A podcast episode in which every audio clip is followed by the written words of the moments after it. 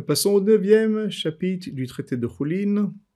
Alors on va commencer un pérec très particulier qui va parler en fait de Touma Vetara, d'impureté et de pureté.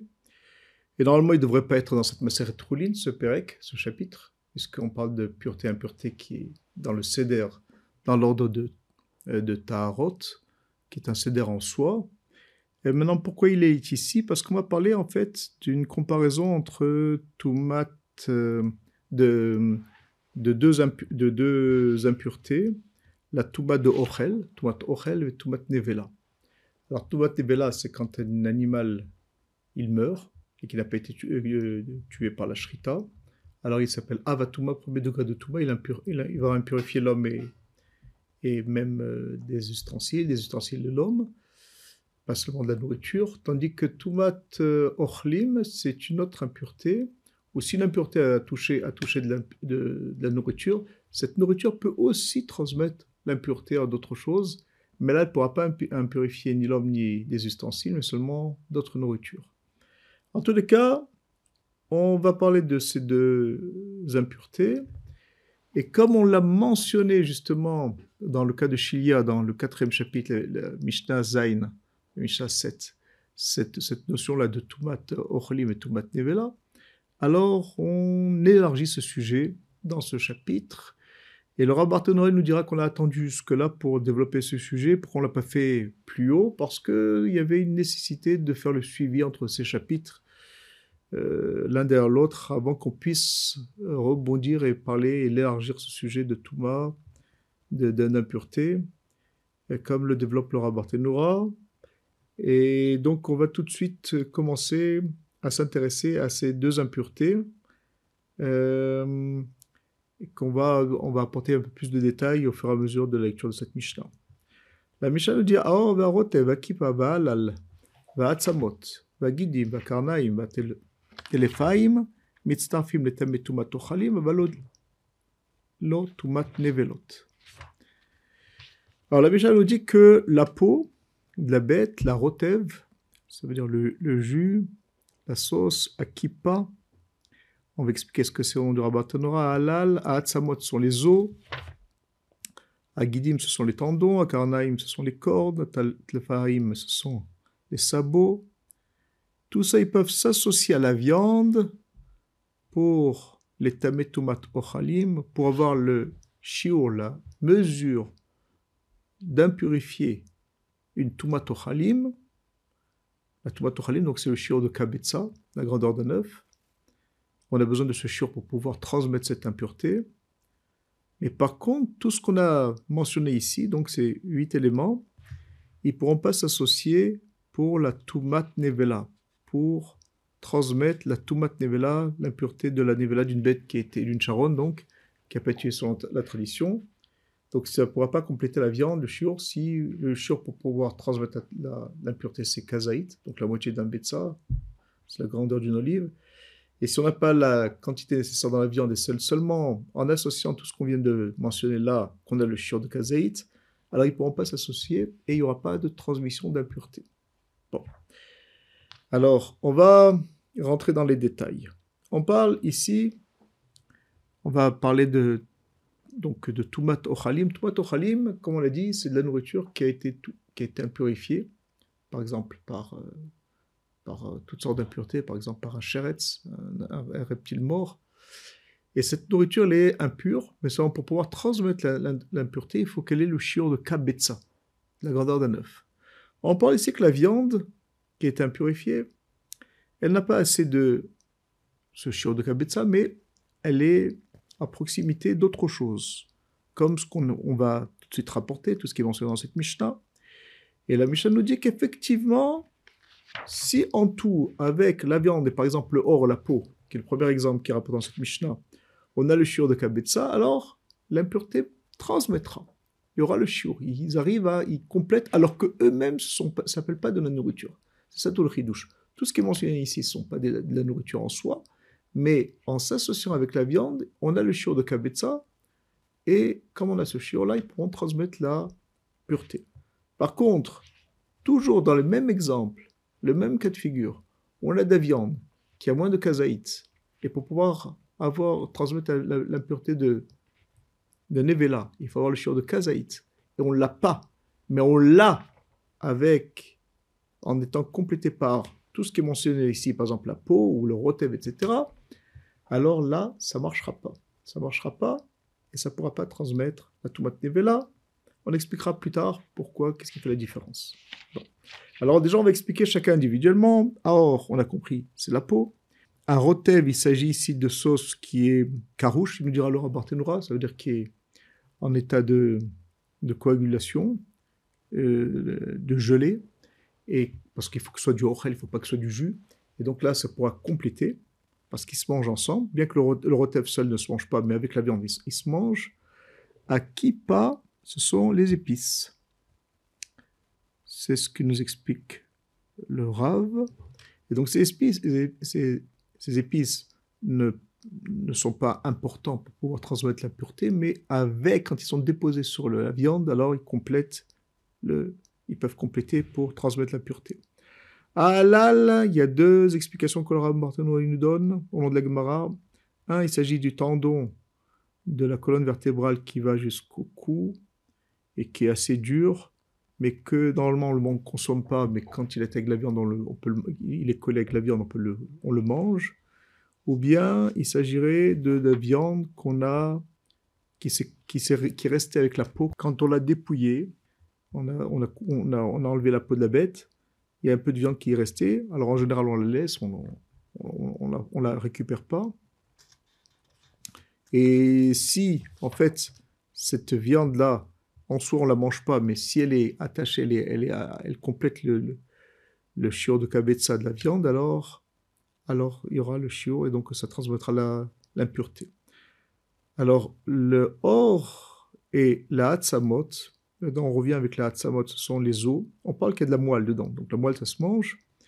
Maintenant, la, or et la, la hatsamot, ça vient compléter le shiur en tant que chômeur. Ça veut dire que ça vient protéger. Tout ce qui vient protéger, même s'il n'est pas consommable en soi, comme il est, il vient protéger, ça s'appelle chômeur, alors on l'apprend, c'est des versets qu'il vient compléter Tumat Ochalim, qui vient compléter l'impureté, le shiur, la mesure d'impureté. Donc sera, dans ce cas-là, il sera il donc il transmettra l'impureté. À Guidim, il s'agit ici d'autres tendons qui sont en fait plus tendres. Et on veut nous dire ici qu'on aurait pu penser que seul il s'appelle la nourriture. On veut nous dire que non, il faut que ce soit seulement, il vient s'associer avec la viande pour pouvoir transmettre l'impureté. À Karnaim, Vatfalaim, donc c'est les cordes et les, et les sabots. Ici, on parle de la partie qui est à proximité de la viande et que des fois on coupe, en coupant, il y a un petit morceau de, ce, de ces cornes ou de ces sabots. Ils s'associeront en tant que chômeur là aussi. Laura Barton a dit que c'est une protection. Et tout ce qui est protection, on apprend des versets qu'ils ont le même statut que la viande, même s'ils ne sont pas consommables. Et voilà donc, on a la tomate euh, ochalim. Tout ça, c'est des versets. Par contre, euh, au niveau de Tumat Nevela, l'impureté de Nevela, alors il n'y aura pas d'impureté. Ça aussi, c'est des psukim, tout ça, c'est des versets. Parce qu'au niveau de la Tumat Nevela, on apprend ça d'un imoud, qu'il faut que ce soit de la viande pour euh, que ce soit Tumat, ça transmet Tumat Nevela, mais tout ce qui n'est pas viande, même si c'est chômeur, même si c'est même protégé, même si ça se mange des fois avec, alors c'est seulement la viande, le chiok de viande qui transmettra Tumat Nevela, et sinon il n'y aura pas de Tumat Nevela. Donc, tout ce qu'on a mentionné ici, ils sont soit des choses qui n'ont rien à voir avec la viande, comme par exemple les, épices, euh, ou bien le jus, qui n'a rien à voir. Donc de toute façon, ça ne peut pas être tomate nevela, ça ne va pas euh, compléter le de nevela. Le charogne, et le, cas, les d'autres cas qu'on a vus qui sont bien protégés, il n'y a pas cette loi de protéger qui vient compléter le shiur pour nevela. Et s'il s'agit de choses qui se mangent avec, comme les guidim, etc., alors dans ce cas-là, on apprend que c'est seulement de la viande qui est apporte à Touma de Vela et pas autre chose. Tout ça, c'est des. C'est le rapporteur qui nous rapporte tout ça. Voilà donc pour ce début de, Mishnah. Et la suite de la Mishnah, en fait, on va voir un cas qui, qui a aussi cette particularité. Kayotsebo, dans le même sens. mais tamea tumat ochalim aval tumat nevelat. On voit encore un autre cas où il y aura l'impureté de tumat ochalim euh, qui sera réelle, qui sera présente, tandis que pas la tumat nevela. De quoi il s'agit? On parle de quelqu'un qui a fait la shrita d'une d'une béhémat, mais donc dans un animal qui n'est pas consommable pour, pour nous les juifs. Mais il a fait la shrita, il a fait une bonne shrita. Et il a fait ça pour un non-juif. C'était pour son intérêt. Et on parle que la bête, elle est même farquée, c'est-à-dire qu'elle est en train encore de bouger. Donc elle n'est pas tout à fait morte. Alors il faut savoir que même un non-juif, il est soumis à cette interdiction. Ça fait partie des sept mitzvot des béné noirs de ne pas consommer une viande avant qu'elle soit entièrement morte. Et donc quand elle est farquée, il n'a pas le droit de la consommer. Maintenant, il y a un limite particulier dans un cas d'une bête qui est kshera, une bête qui est consommée par un juif, que quand il fait la shrita, même si elle bouge, alors elle est permise à consommer. Elle est permise à consommer parce qu'on considère qu'une fois qu'on a fait la shrita, donc on a, euh, dans le cas d'une béma, on a, on a touché, on a, on a, les deux canons, on les a, on les a coupés euh, en majorité. Alors dans ce cas-là, la bête, même si elle bouge encore, elle s'appelle il n'y a plus de. On ne la consommera pas Midraban, mais Minatora, il n'y a plus l'histoire de Ever Minachai, donc de cette interdiction de manger un animal vivant. Et donc il y a un, principe que le Gemara dira qu'il n'y a pas une chose qui est, euh, qui est permise à un juif et qui est interdite à un, non-juif. C'est pas possible. Donc le non-juif aussi pourrait manger cet, animal. Alors ici on parle donc ici, on parle pas de ça, on parle pas d'un animal qui est cachère, mais on parle ici d'un animal qui n'est pas cachère. Et si on a fait la shrita et qu'on l'a fait pour un non-juif, donc il y a toutes ces, conditions qu'il faut qu'il soit, qu'il soit fait, que ce soit un juif qui fait la shrita, qu'il ait fait une bonne shrita et qu'il fait pour le but d'un non-juif, parce que pour un juif c'est interdit de façon de consommer, alors le fait qu'il a fait comme si c'était un animal qui était cachère, ça aurait été une bonne shrita, et on aurait pu le consommer quand il est, malgré qu'il est encore en train de bouger. Ça lui permet de, dans un cas où la bête n'est pas permise à un juif, donc c'est une bématmea, la shrita de cette bête, même si elle bouge, elle lui donne une considération de manger, et dans ce cas-là, si elle est, euh, elle, pourra donc, elle pourra plutôt transmettre l'impureté, déjà, Tumat Tochalim, alors qu'elle est Mefarkeset, encore elle n'est pas entièrement morte.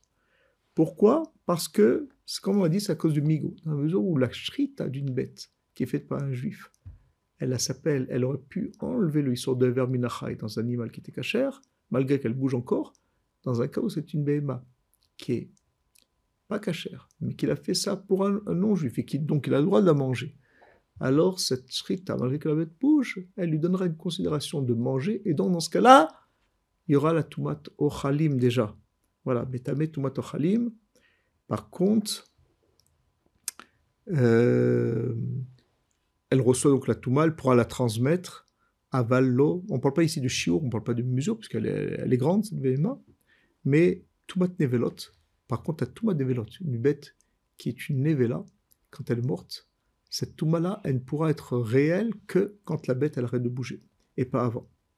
Parce que tant qu'elle bouge, elle n'a pas de touma nevela. Donc on voit encore ici un autre cas très particulier, euh, très innovateur, on va dire, où on voit qu'il peut y avoir un cas de figure où il y aura quelque chose qui, peut avoir tumat ochali, mais pas tumat nevela, hachetamut, jusqu'à qu'elle elle meure, ou bien qu'il lui coupe sa tête.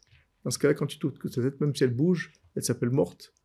Et dans ce cas-là, elle aura la Toumat Nevelot. Mais avant tout ça, il n'y aura pas de Toumat Nevelot. Voilà en encore un cas.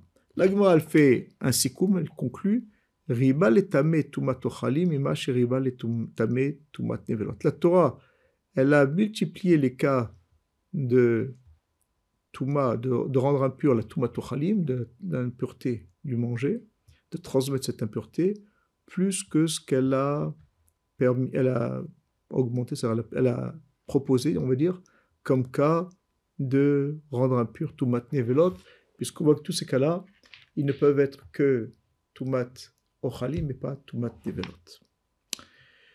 La fin de la Mishnah, Rabbi Yoda Omer, dit que Halal, on avait dit, apporter deux, explications plus haut. Et ici, on aura dit qu'il s'agit seulement de la deuxième explication à il s'agit de la viande qui est restée dans la peau quand on a, enlevé cette peau de bête, il restait des bouts de viande. Alors il pense que si on réunit toute cette viande-là, et qu'on arrive à obtenir le shiur de kazaït dans un même endroit, alors il peut avoir la tumat nevela, si cette bête était nevela, était une charonne, et dans ce cas-là, s'il l'a touché, il devient impur, et s'il rentre au temple après, il est il sera coupable, parce qu'il s'est impurifié. Donc on voit que ça peut rendre impur euh, le cas de halal dans un cas particulier, s'il a réuni, comme on l'a dit, toute cette viande ensemble, alors que Tanakama ne pensait pas ainsi. Donc il y a une discussion. On a rapporté donc l'avis de Rabbi qui n'est pas d'accord, mais la malgré tout, comme il, conclut le Rabbi elle ne sera pas comme l'avis de Rabbi